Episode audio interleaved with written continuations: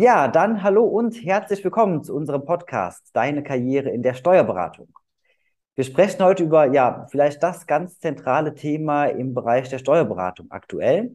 Ähm, ja, bevor wir da wirklich ins ähm, genaue Thema reingehen, erst einmal ein, ja, herzlich willkommen. Vielen Dank, dass das mit uns beiden heute so ähm, problemlos funktioniert. Hallo, Herr Martens. Ja, ich grüße Sie. Hallo. Schönen Hallo. guten Tag aus Hamburg. Ja, ich hatte gerade schon angesprochen, also wir sprechen über ein ganz zentrales Thema heute, das heißt also über das Thema Mitarbeiter. Bevor wir da aber ähm, ins Detail wirklich reingehen, unsere Zuhörerinnen und Zuhörer kennen das Spielchen am Anfang, möchten wir Sie natürlich gerne auch als Person ein bisschen besser kennenlernen. Deswegen ähm, einmal als Frage vorab, wenn ich Sie nicht kennen würde und wir würden uns das erste Mal sehen, vielleicht in Hamburg auf der Straße, und ich würde Sie fragen, Herr Martens, was machen Sie denn beruflich? Was würden Sie mir da antworten? Ja, ich antworte Ihnen natürlich direkt, dass ich in einer wunderbaren und sehr herausfordernden Steuerberatung tätig bin. Hier speziell im internationalen Bereich, sprich meine Tätigkeit jetzt in der Beratung ist sehr stark auf den internationalen Steuerbereich konzentriert. Mhm. Äh, liegt einfach daran, dass wir eine sehr internationale Kanzlei sind. Die ursprünglichen Gründungspartner waren zwei aus dem Ausland und dementsprechend haben wir hier sehr, sehr, sehr viele ausländische Mandanten, die wir hier in Hamburg betreuen. Mhm. Super. Dann eine Frage, die wir immer sehr, sehr gerne stellen am Anfang. Haben Sie denn ein Lieblingsbuch? Ja, ich lese in der Tat nicht so viel privat. Das liegt einfach daran, weil ich ja schon beruflich sehr viel lesen muss, sehr viel Fachliteratur und Gesetze lesen muss. Und da meine private Zeit limitiert ist, äh, lese ich eigentlich privat, wenn ich ehrlich bin, fast gar nicht. Mhm, okay. Gut, aber so ist das halt eben, gibt natürlich der Beruf dann mit sich. Ähm, aber wenn Sie ähm, doch mal ins Privatleben reinschlittern können hier und da, was haben Sie denn für Hobbys? Was machen Sie denn ganz gerne in der Freizeit? Also zum einen, ich komme ja nicht direkt aus Hamburg, ich komme ja vom Dorf, so 25 Kilometer nordwestlich von Hamburg. Und mhm. seit ungefähr zehn Jahren bin ich da in der Kommunalpolitik tätig. Sprich, mhm. ich habe ähm, Mandat im Gemeinderat, bei uns im Finanzausschuss, im Familien- und Sportausschuss. Bin also äh, sehr stark involviert in die äh, ja, Geschicke unserer Gemeinde. Angefangen hat das Ganze eigentlich so kurz vor 2015, als die mhm. große Flüchtlingswelle hier losgetreten wurde. Und da haben wir auf dem Dorf halt überlegt, wie können wir bei uns auf dem Dorf die, die Flüchtlinge so betreuen und integrieren, dass sie sich bei uns im Dorf wohlfühlen, dass sie ankommen. Und da hat es halt jemanden gebraucht, der sich diesem Thema annahm. Das habe ich dann damals gemacht mit dem Arbeitskreis. Und so ist man dann in die Kommunalpolitik immer weiter reingerutscht. Und ja, und als dann die Kommunalwahl vor fünf Jahren waren, äh, 2018 wurde man halt gefragt, äh, hast du nicht auch Lust mal für höhere Aufgaben? Und damals war es zeitlich für mich noch möglich, das zu tun. Mhm. Äh, jetzt äh, bei der nächsten Wahl, Muttertag dieses Jahr im Mai, werde ich jetzt erstmal ausscheiden, fünf Jahre, weil ich es zeitlich nicht mehr schaffe. Mhm. Aber wie gesagt, das ist so seit zehn Jahren äh, mein Haupthobby. Ich bin nebenbei auch noch so ein bisschen Fußballer. Mhm. Schiedsrichter auch, spiele selber nicht mehr aktiv, aber bin sehr engagiert dabei, wenn es um meinen Heimverein SC Freiburg geht. Mit meinem großen Sohn zusammen sind wir da auch sehr, sehr oft bei Spielen dabei. Und ja, das ist unsere, sage ich mal, gemeinsame Leidenschaft, die wir als Vater-Sohn haben. Ja, aber eine tolle Sache. Gerade ja. finde ich auch als, als Schiedsrichter immer sehr herausfordernd, aber ähm, nichtsdestotrotz ähm, minder wichtig. Das heißt also ganz, ganz, ganz, ganz zentrales Thema eigentlich. Ähm, ja, könnte man, könnte man eine ganze eigene Podcast-Folge drüber drehen. eine ganz Ach. wichtige Frage noch, die darf ich ja. intern auf keinen Fall vergessen, die ist immer sehr heiß diskutiert. Ähm, wenn Sie morgens ins Büro kommen, wie trinken Sie denn dann Ihren Kaffee am liebsten? Ja, das ist eine interessante Frage. Ähm, als Steuerberater oder Wirtschaftsprüfer ist man ja in 99 Prozent der Fälle tatsächlich Kaffeetrinker. Also ich wüsste jetzt, wir haben einen Wirtschaftsprüfer bei uns, der tatsächlich Teetrinker ist. Mhm. Der wird auch immer so ein bisschen gehänselt. Ähm, das hängt davon ab. Also ich trinke ihn hier als Cappuccino, weil wir hier bei uns im Büro einen Vollautomat haben. Mhm. Wenn ich aber irgendwo ins Restaurant oder ins Café gehe und ich sehe eine Siebträgermaschine rumstehen, dann trinke ich meinen Kaffee tatsächlich schwarz. Okay, ja, das macht Sinn, das kann ich sehr gut nachvollziehen. Super. Ja, dann würde ich sagen, ähm, kommen wir doch so langsam Richtung des zentralen Themas. Ähm, jetzt hatten Sie eben schon gesagt, Sie sind Steuerberater und das mit internationalem Bezug. Ähm, nehmen Sie uns doch vielleicht zum Start noch mal ein bisschen genauer mit rein.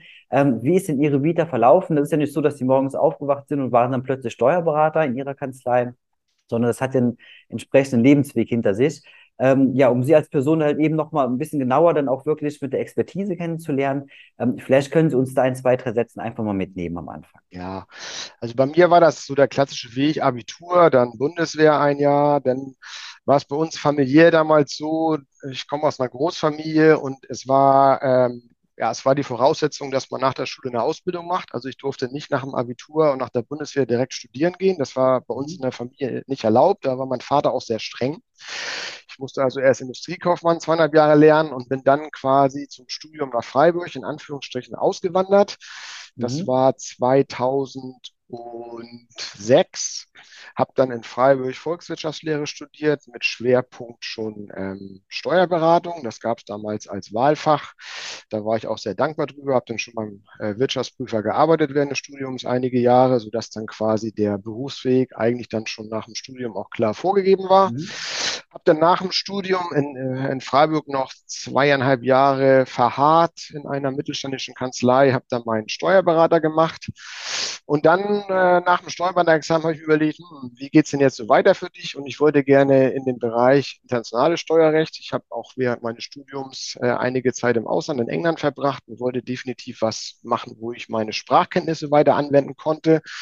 Und obwohl wir geografisch gesehen in Freiburg im Dreiländereck waren, sprich wir hatten die Schweiz, 60 Kilometer weg, die französische Grenze 30 Kilometer weg, hatten wir tatsächlich in Freiburg in unserer Kanzlei, obwohl die größer war, mit, mit 60, 70 Mitarbeitern, eigentlich keine Mandate im internationalen Steuerrecht. Das war sehr überraschend für mich. Mhm. So, und dann habe ich überlegt, was tust du? Und dann habe ich äh, überlegt, okay, musst du irgendwo hin, wo es die Mandate gibt. Und dann habe ich ähm, auf den äh, Plattformen der Steuerberaterkammern so ein kleines Inserat geschaltet, dass ich äh, irgendwo hin möchte, wo es Mandate im internationalen Steuerbereich gibt. Und dann wurde ich von meinen jetzigen Kanzlei angeschrieben ähm, hier aus Hamburg. Und dann hatten wir ein Forschungsgespräch hier in Hamburg und dann äh, hatten wir noch ein kurzes Treffen in Freiburg und dann haben wir auch relativ schnell dann Anfang 2008 zueinander gefunden. Ja, und so mhm. habe ich dann auch meinen Fachberater gemacht für internationales Steuerrecht 2009. Ja, und seitdem bin ich überwiegend in dem Bereich tätig. Mhm. Okay, super. Gut. Und ähm, ja, das äh, umreißt natürlich schon mal sehr gut das Thema, beziehungsweise Sie als, als Person und Ihre Expertise. Und jetzt geht es ja heute darum, ähm, dass wir über das Thema ja, Fachkräftemangel, Mitarbeiterproblematik, wie man es auch immer halt formulieren möchte, dass wir darüber sprechen. Jetzt ist es so, die meisten Kanzleien haben da natürlich den ganz, ganz großen Engpass. Das heißt, ähm, sehr viele Man äh, Kanzleien, mit denen wir sprechen, die müssten Mandanten schon abgeben. Ähm, die kommen einfach nicht mehr hinterher. Die nehmen quasi alles, was sich irgendwo bewirbt. Selbst wenn ähm, die nur Finanzbuchhaltung schreiben können, ist es schon ähm, ein spannender Kandidat. Und Sie sagen jetzt, Sie haben da für sich selbst einen Weg gefunden, wie Sie das Thema eigentlich sehr, sehr gut lösen können. Vielleicht können Sie uns da einfach mal mitnehmen und einfach mal erzählen, was Sie da machen und wie Sie das aktuell umsetzen. Ja, wir waren natürlich von dem Thema auch extrem betroffen. Das ist natürlich klar. Es fing so vor, ich schätze mal so drei, vier Jahren an, wo wir dann selber auch gemerkt haben, auch bei den Mitarbeitern gemerkt haben, es gab immer mehr Abwerbeversuche durch, durch Personalberater. Mhm. Ähm, wir hatten selber bei uns einen signifikanten Rückgang bei Bewerbungen. Also wir haben sonst immer so im Jahr, ich sag mal, 20, äh, 30 Initiativbewerbungen bekommen. Die gab es dann überhaupt gar nicht mehr. Und äh, wenn wir Stelleninserate geschaltet haben, dann war es halt so, dass die Anzahl der Bewerbungen ganz klar stark abgenommen hat, auch die Qualität. Man hat gesehen äh, auf den Plattformen, wenn man eine Anzeige geschaltet hat, auch speziell jetzt nur hier in Hamburg, äh, zwei, drei Tage später war die Anzeige schon wieder auf Platz 500, weil es so viel Inserate für offene Stellen gab. Man ist also relativ schnell immer wieder nach hinten gerutscht. Und ähm, wir haben natürlich auch gemerkt in den äh, jährlichen Personalgesprächen, die wir gemacht haben, dass natürlich die Gehaltsforderungen der Mitarbeiter sich auch so entwickelt haben, dass wir gemerkt haben, okay, wir haben hier Markt, Angebot und Nachfrage. Wir haben also nicht nur Markt, was Mandanten angeht, wir haben auch ganz klar Markt äh, der Mitarbeiter. Und äh, ja, wir müssen uns also überlegen, äh, wie wollen wir uns hier in diesem Markt ähm, positionieren. Und ich habe dann äh, Januar 22 hier äh, verantwortlich den Bereich Personal übernommen bei uns in der Kanzlei und habe mir überlegt, ähm, ja, was können wir tun und habe dann zufälligerweise ähm, ein paar Studien gelesen, die in, in Island, in Skandinavien, Australien, Neuseeland gestartet wurden zum Thema Arbeitszeitmodelle und speziell hier auch zum Thema Vier-Tage-Woche. Und äh, die Ergebnisse diese, dieser Studien waren sehr interessant, auch für uns als Kanzlei. Und daraus ist dann am Endeffekt äh, insgesamt hier bei uns ein sogenanntes Strategiepapier entstanden, wo wir ganz klar Ziel definiert haben. Wir wollen sicherstellen, dass wir unsere bestehenden Mitarbeiter äh, langfristig halten. Und wir müssen uns als Arbeitgeber einfach auch äh, attraktiver machen für potenzielle Bewerber. Und wir müssen auch zusätzlich neue äh, Wege gehen beim Recruiting. Das war ähm, nur ein Abfallthema quasi bei der ganzen Geschichte. Aber die Feststellung war ganz klar, ja, auch der Personalmarkt ist ein klarer Wettbewerbsmarkt und in diesem Wettbewerbsmarkt müssen wir uns neu aufstellen und positionieren. So, und daraus ist dieses äh, Strategiepapier entstanden. Und ja, die Quintessenz ähm, dieses Strategiepapiers oder der Hauptschwerpunkt war natürlich das äh, Arbeitszeitmodell, was wir dann quasi letztes Jahr hier neu eingeführt haben. Ganz klar. Mhm. Super. Also das heißt erstmal ähm, quasi für Sie die Erkenntnis, was man ja heute sagen muss, ist, ist eigentlich sehr offensichtlich, aber viele Kanzleien kämpfen auch so ein bisschen, das halt wirklich dann auch einzusehen und zu realisieren. Also erstmal Ihre erste Erkenntnis war, ähm, es geht nicht nur auf dem Markt um Mandanten und Mandantengewinnung und so weiter, sondern auch vordergründig ganz klar um das Thema Mitarbeiter.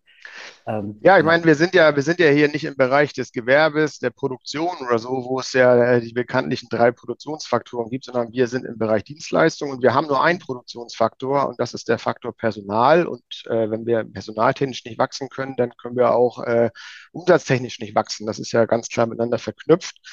Und deshalb wissen wir natürlich auch, äh, ja, wir können unsere Mandanten nur dann äh, bearbeiten, wenn wir auch das entsprechend, die entsprechende Personalausstattung haben. So. Mhm. Deshalb ist es essentiell wichtig für uns als äh, Dienstleister natürlich im Bereich Personal auch die äh, Ressourcen zur Verfügung zu stellen, die wir benötigen. Mhm. Okay, super. Jetzt ist es ja so, Sie hatten ja auch schon eben gesagt, dass ähm, Sie dann verschiedene Modelle dann kennengelernt haben, ähm, Skandinavien, Australien und so weiter. Jetzt ist es ja so, dass gerade in Europa Skandinavien da ganz oft so eine Vorreiterrolle einnimmt. Ähm, was haben Sie denn damals für sich erkannt, beziehungsweise was haben Sie gesehen und ähm, für sich selbst adaptieren können? Ja, ähm, man hat ja, die Studienergebnisse wurden ja, wurden ja auch veröffentlicht aus diesen Studien dann. ist natürlich immer so die Frage, in, inwieweit kann man denn Erfolg oder so in solchen, äh, sage ich mal, Studien auch wirklich messbar machen. Mhm. Und ja, es, also es gab sehr, sehr, sehr interessante Ergebnisse. Wir haben uns natürlich auch vorher überlegt, oder ich habe mir vorher überlegt, was wollen wir damit eigentlich bezwecken. Auf der einen Seite war natürlich das Ziel, uns als Arbeitgeber interessanter zu machen für potenzielle Bewerber und natürlich auch äh, das Ziel, äh, unsere Mitarbeiter langfristig zu binden, indem man ihnen, sage ich mal, so wie heißt das Neudeutsch, immer so schön eine, eine verbesserte Work-Life-Balance bietet. Aber wir haben natürlich auch andere Ziele so ein bisschen verfolgt. Wir haben uns da überlegt, was bedeutet das denn für uns betriebswirtschaftlich, wenn wir jetzt äh, sagen, wir reduzieren die Arbeitszeit hier bei allen Mitarbeitern. Das äh, ist ja nicht so, dass äh, uns das nicht auch Geld kostet. Und ähm, unsere Ziele betriebswirtschaftlich waren, wir wollten einfach äh, oder haben gehofft, dass wir bei den Mitarbeitern eine Produktivitätssteigerung äh, sehen können. Wir unser Ziel war es, den, den Krankenstand äh, zu reduzieren. Das waren so die Ziele, die wir betriebswirtschaftlich ähm, verfolgen wollten. Und die Studien, die, wir, die es gab in Island oder auch in Australien, die haben interessanterweise auch gezeigt, dass es tatsächlich in, in vielen äh, Modellen und bei vielen ähm, Arbeitgebern, die an diesem Modell teilgenommen haben, eine signifikante Steigerung der Produktivität bei den Mitarbeitern gab. Also teilweise in Anführungsstrichen immer so weit es wirklich messbar ist. Es ist ja schwierig, das zu messen. Das merken wir auch gerade hier. Teilweise 40 Prozent und mehr Produktivitätssteigerung. Es gab tatsächlich äh, bei vielen die Erkenntnis, dass der äh, Krankenstand sich tatsächlich erheblich reduziert hat. Und ist natürlich auch so, wenn ich einen Tag in der Woche tatsächlich frei habe, dann lege ich natürlich auch meine privaten Termine alle auf diesen freien Tag, sprich mhm. Arztbesuche oder was weiß ich, sodass auch hier ein, ein Rückgang der Fehlzeiten äh, klar messbar waren. Mhm. Ja, und wir haben uns dann überlegt, wie können wir so ein Modell quasi bei uns hier in der Kanzlei auch einführen? Natürlich so ein bisschen zugeschnitten hier auch auf unsere Belange. Und da haben wir dann auch eine Weile zusammengesessen und haben überlegt, was, äh, was ist möglich für uns. Und äh, wir haben uns am Ende des Tages nachher für ein äh, ja, Arbeitszeitmodell entschieden, was wir modifizierte Vier-Tage-Woche genannt haben. Ja. Mhm. Okay, das heißt also, ähm, ich glaube, auf die Ergebnisse, ähm, dass wir da mal gleich drauf gucken, das ist, glaube ich, sehr, sehr spannend, wie sich das halt wirklich dann ähm, darstellt, weil das ist ja für sehr, sehr viele dann immer der Knackpunkt, wo man dann wirklich sagt, okay, ob das dann wirklich in der Realität doch so abläuft. Ähm, aber lassen Sie uns nochmal auf das Modell genauer eingehen. Modifiziertes, äh, modifizierte Vier-Tage-Woche hatten Sie gesagt. Ja, ist richtig. Also bei uns ist es so, dass, dass, dass jeder Arbeitnehmer den, den, sage ich mal, in Anführungsstrichen normalen Arbeitsvertrag hat, sprich fünf Tage die Woche, 40 Stunden. Das ist so der Standardarbeitsvertrag, sechs Wochen. Urlaub.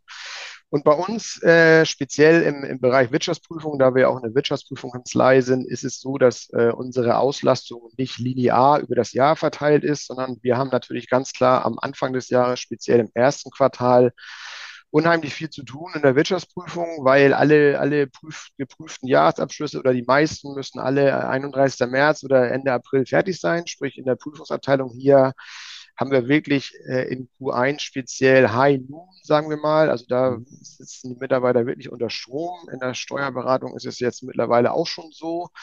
Ich habe uns immer gedacht, so Januar bis Oktober ist so meine Stresszeit und November, Dezember habe ich dann so ein bisschen Zeit für ein paar andere Sachen, aber das ist leider auch nicht mehr so. Und deshalb haben wir uns überlegt, in den Monaten Januar bis April oder Januar bis Mai ist das Risiko zu hoch, dass wenn wir den Mitarbeitern die Arbeitszeit reduzieren, dass wir unsere Aufträge nicht mehr abarbeiten können. Mhm. Deshalb haben wir gesagt, wir können diese Vier-Tage-Woche frühestens einführen am 1.6. Mhm. Das ist auch äh, der Startpunkt äh, im Jahr, wo unsere Arbeitszeit sich denn von fünf Tage auf vier Tage die Woche reduziert. Sprich, unsere Mitarbeiterinnen und Mitarbeiter arbeiten jetzt von Januar bis Mai ganz normal fünf Tage 40 Stunden.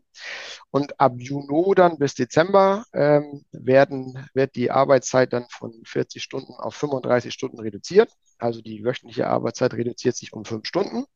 Und diese 35 mhm. Stunden müssen dann erbracht werden von Montag bis Donnerstag. Das ergibt dann rechnerisch äh, eine Arbeitszeit von 8,75 Stunden pro Tag. Und der Freitag ist dann de facto ein freier Tag. So mit mhm. äh, vollem Gehalt, also kein Gehaltseinbuße, kein äh, Urlaubseinbuße. Die Anzahl der Urlaubstage reduziert sich entsprechend ein bisschen, aber die sechs Wochen bleiben bestehen. So, und das ist das Arbeitszeitmodell, was wir jetzt letztes Jahr erstmalig getestet haben, von Juli bis Dezember und äh, was wir dieses Jahr dann von Juni bis Dezember weiter testen werden. Und ähm, wenn wir dann unsere Ziele damit erreichen, dann werden wir dieses Arbeitszeitmodell tatsächlich ab 1. Januar 2024 dann auch bei allen Arbeitnehmern langfristig und dauerhaft einführen. Mhm. Okay, also sehr spannend. Das heißt, ähm, was man ja erstmal sehr gut nachvollziehen kann, ist, dass man halt ähm, ja in ihrem Fall auf Nummer sicher geht und nicht jetzt erstmal mit dem Holzhammer draufhaut und sagt, okay, jetzt erstmal ähm, komplett hier vier Tage Woche. Das heißt also erstmal wirklich ähm, sicherstellen, dass so die ähm, so die Spitze erstmal halt dann dann abgearbeitet werden kann. Ähm, und jetzt ist natürlich halt sehr spannend, wie hat sich das dann wirklich halt dargestellt für Sie? Also wenn wir jetzt mal überlegen, es war Juni gewesen, die Leute gehen ähm, in die vier Tage Woche. Ähm, jetzt kennt man halt diese ganzen ominösen Statistiken, wo es dann wirklich heißt, die Produktivität fährt hoch und ähm, alles läuft dann irgendwie geschmiert. Ähm, wie war das bei Ihnen gewesen? Welche Erfahrungen haben Sie gemacht?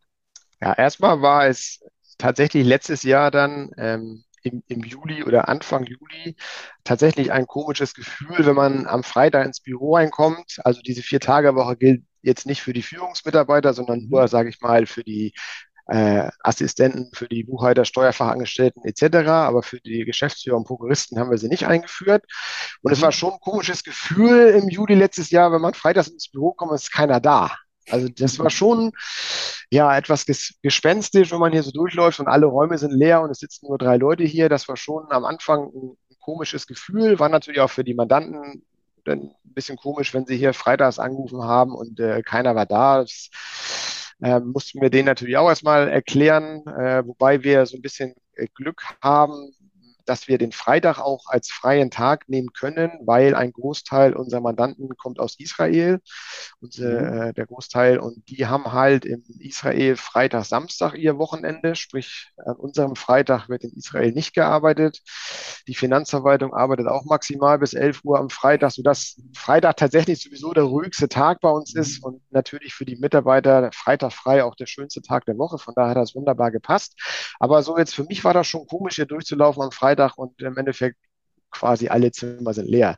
Das war so die, die erste Erfahrung. Äh, ja, was wir so von den Mitarbeitern bisher so gehört haben, ist das sehr gut angekommen. Also viele haben tatsächlich auch gemerkt, dass es un unwahrscheinlich viel ausmacht, wenn man einen Tag die Woche mehr Zeit hat für Privates. Das betrifft jetzt nicht nur die Mitarbeiter, die zu Hause Kinder haben. Für die ist es natürlich auch sehr schön, aber es betrifft auch alle anderen Mitarbeiter, die gesagt haben, es ist toll, wenn ich äh, Freitag in Ruhe einkaufen kann und das nicht äh, irgendwie Samstag noch machen muss. Oder mhm. viele haben gesagt, sonst sind wir mal ein verlängertes Wochenende irgendwo hingefahren, an die Ostsee, an die Nordsee oder so, mussten immer einen Tag Urlaub nehmen. Jetzt brauchen wir das gar nicht mehr. Jetzt können wir einfach Freitag losfahren. Ähm, mein, eine Kollegin hat mal gesagt, das ist toll, mein Freund muss Freitagmorgen aufstehen und zur Arbeit gehen und ich bleibe einfach liegen. Das finde ich auch toll. Also es gab so ganz unterschiedliche Reaktionen darauf, wie, da, wie, sie, wie das so wahrgenommen wurde.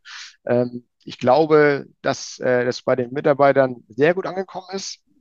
Ja, bei uns ist es so, wir haben ein, eine Messung, die wir ganz klar machen können, ist, wir haben, seitdem wir dieses Arbeitszeitmodell eingeführt haben, keine Probleme mehr, unsere Stellen zu besetzen. Also mhm. das ist tatsächlich eine Erkenntnis, ähm, die für uns sehr, sehr wichtig ist. Ähm, wir sind am Markt als Arbeitgeber tatsächlich wesentlich interessanter geworden. Was die betriebswirtschaftlichen Ziele angeht, ist es schwierig, das zu messen nach dem ersten halben Jahr.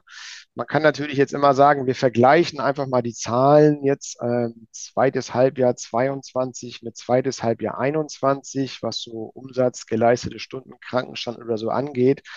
Aber wir haben sehr schnell gemerkt, dass das nicht zu, sage ich mal, tatsächlich auswertbaren Ergebnissen führt. Das hat zum einen mit Corona zu tun, weil mhm. wir natürlich 21 auch noch Corona-Zeitalter hatten, sprich äh, die, die Fehlzeiten lassen sich nicht wirklich vergleichen. Dann kam die Grippewelle. Und ähm, deshalb, und es ist natürlich auch so, die, wir haben auch gemerkt, die Umsätze sind natürlich auch nicht so, dass sie, sage ich mal, immer monatlich gleich sind. Sprich, es verschieben sich natürlich Aufträge und Umsatzzahlen sind dann auch schwer zu vergleichen. Und deshalb haben wir gesagt, okay, wir können da so ein bisschen was draus ablesen, vielleicht, so den einen oder anderen Trend. Aber eine tatsächliche Aussage jetzt zu treffen, ob die betriebswirtschaftlichen Ziele damit erreicht wurden, das können wir nach einem Jahr oder nach einem Testhalben Jahr noch nicht. Da mhm. müssen wir vielleicht mal zwei äh, Halbjahre übereinander legen und das dann vergleichen. Aber jetzt so nach einem Halbjahr da eine betriebswirtschaftliche Aussage zu treffen, das traue ich mich nicht. Okay. Gut, aber ähm, ist ja trotzdem so, dass man sagen muss, also von dem, was Sie jetzt bislang berichten, ähm, hört sich das ja erstmal sehr, sehr positiv an. Ähm, und es gibt ja auch bestimmt ein Gefühl halt, was man so mitnehmen kann. Das heißt also, ähm, wenn wir jetzt mal so die, die starren Zahlen außen vor lassen, die betriebswirtschaftlichen Auswertungen und so weiter, ähm, wie ist es denn von Ihrem Eindruck her? Ist es so, dass die Kanzlei, ähm, ich sag mal, in Anführungsstrichen, da halt wirklich in ein zeitliches Problem kommt an der Stelle? Oder ist es so, dass es das doch irgendwo halt ganz gut abfangen lässt dann? Also es ist tatsächlich so, dass wir jetzt aus unserer Sicht hier von der, auch von der Geschäftsführung her kann er keine Probleme sehen, dass wir unsere Aufträge abgearbeitet bekommen, auch wenn jetzt die Mitarbeiter, sage ich mal, im zweiten Halbjahr ähm, fünf Stunden die Woche weniger da sind. Mhm. Es ist auch so, dass wir letztes Jahr in der zweiten Jahreshälfte ähm, insgesamt vier Neueinstellungen tätigen konnten. Also mhm. wir konnten vier Mitarbeiter einstellen, ohne dass wir großartig Aufwand betreiben mussten. Das war ja auch eine, sage ich mal, sehr wichtige Erkenntnis von uns. Sprich, das eine Ziel, dass wir als Arbeitgeber interessanter geworden sind, das ist, kann ich so sagen, ist definitiv erreicht worden. Also wir mhm. haben weniger, weniger Schwierigkeiten, äh, unsere Stellen zu besetzen. Und wir haben auch, sage ich mal, jetzt ein bisschen Überkapazität hier aufgebaut, absichtlich auch. Mhm. Sprich, ähm, wir laufen jetzt hier personaltechnisch nicht auf Kante. Wir wissen von vielen ähm, Kanzleien, dass viele Kanzleien auf Kante laufen, einfach weil sie ihre Stellen nicht mehr besetzt kriegen. Ähm, bei uns ist es nicht so. Wir sind jetzt vom, von der Anzahl der Stellen, die wir hier haben, so aufgestellt, dass wir unsere Aufträge alle gut abarbeiten können. Im ersten Quartal ist es natürlich alles ein bisschen eng. Das liegt aber daran, weil wir da einfach die Hauptsaison haben. Da müssen sich alle ein bisschen strecken. Aber aufs Gesamtjahr gesehen ähm, haben wir keine Schwierigkeiten, auch mit der reduzierten Arbeitszeit unsere Aufträge alle abzuarbeiten. Mhm. Okay, super. Aber das ist ja schon mal eine ganz klare Aussage, die man da treffen kann.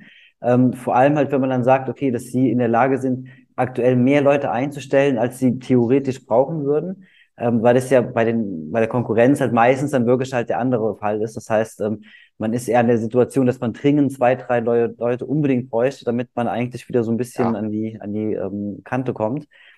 Ähm, das heißt, also das konnten sie für sich auf jeden Fall regeln. Ja. Ähm, wenn man jetzt mal so zurückblickt, jetzt hatten sie das im ersten Jahr schon mal durchlaufen.